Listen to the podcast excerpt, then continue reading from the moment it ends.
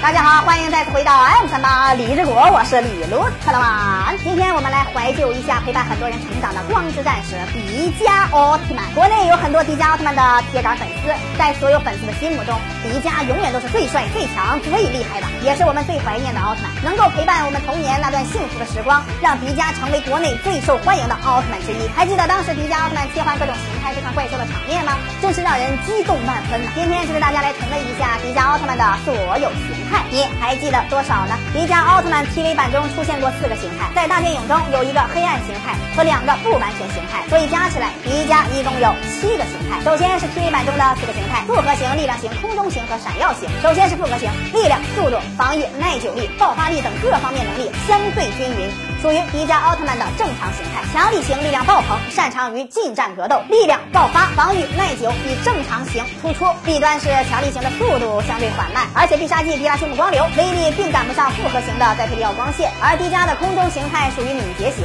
擅长进行敏捷的高速作战，速度灵活，跳跃力相比复合型提升了很多很多。不过相反的是，空中型的力量、防御力、耐久力、爆发力相对复合型要低很多。同样，必杀技兰帕尔特光弹威力也不及复合型下的再配利奥光线。闪耀迪迦是迪迦奥特曼的最强形态，在 TV 版最后一集出现。由于迪迦奥特曼被邪神加坦杰厄贯穿了身体，变回了石像，所以全世界人类用他们的光救活了迪迦奥特曼，浑身包裹着闪耀的光芒，全部能力达到了顶峰。而剧场版中也有三个形态：型、龙卷型、爆裂型。黑暗形态的迪迦其实应该是迪迦奥特曼的原始形态了，因为三千万年前迪迦的最初形态是黑暗型，这是超时代时期的黑暗四巨人之一。之后被幽灵感化，将黑暗力量转化成了光。在剧场版里，大古利用卡米拉给予的黑暗火花棱镜变身而成，在大古的必死决心之下，发挥出了将黑暗转化成光的力量，吸收了达拉姆的必杀技之后进化而成的新形态，和强力迪迦能力相似，可以发动迪拉修姆光流。龙卷形态是迪迦受到希特拉的必杀技攻击后，而吸收了希特拉必杀技的力量变成了新形态，拥有有空中形态迪迦相似的能力，可以发动兰帕尔特光弹。这些呢，就是迪迦奥特曼的全部形态了。回忆起当时的那些场景，还真是让人感动到落泪。